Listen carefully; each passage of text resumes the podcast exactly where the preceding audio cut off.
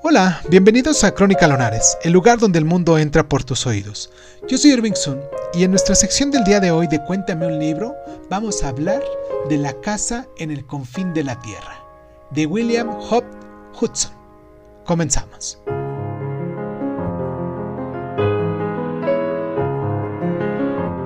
En esta enigmática novela, un manuscrito recuperado e incompleto narra la historia del solitario y su hermana, que viven aislados y aparentemente bajo la constante amenaza de unas criaturas luminosas con aspecto de cerdos.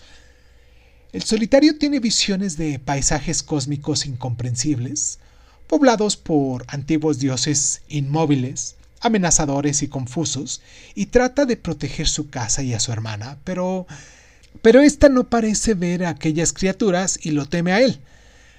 Atranca la casa contra los ataques y en este punto el manuscrito se torna un poquito confuso, expuesto a los elementos, que siguen varias páginas indescifrables, quedan unos fragmentos que hablan del amo y la pérdida da paso a un viaje sin ayuda al futuro, una visión psicodélica de las almas revoloteando y la muerte del universo. Luego, bajo renovados ataques, el manuscrito se interrumpe, diciendo así, la historia íntima debe de ser descubierta personalmente por el lector, nos sugiere en este caso Hudson. Este nos deja pues una obra de gran imaginación exenta de las resoluciones lógicas, argumentales o tradicionales de un trama.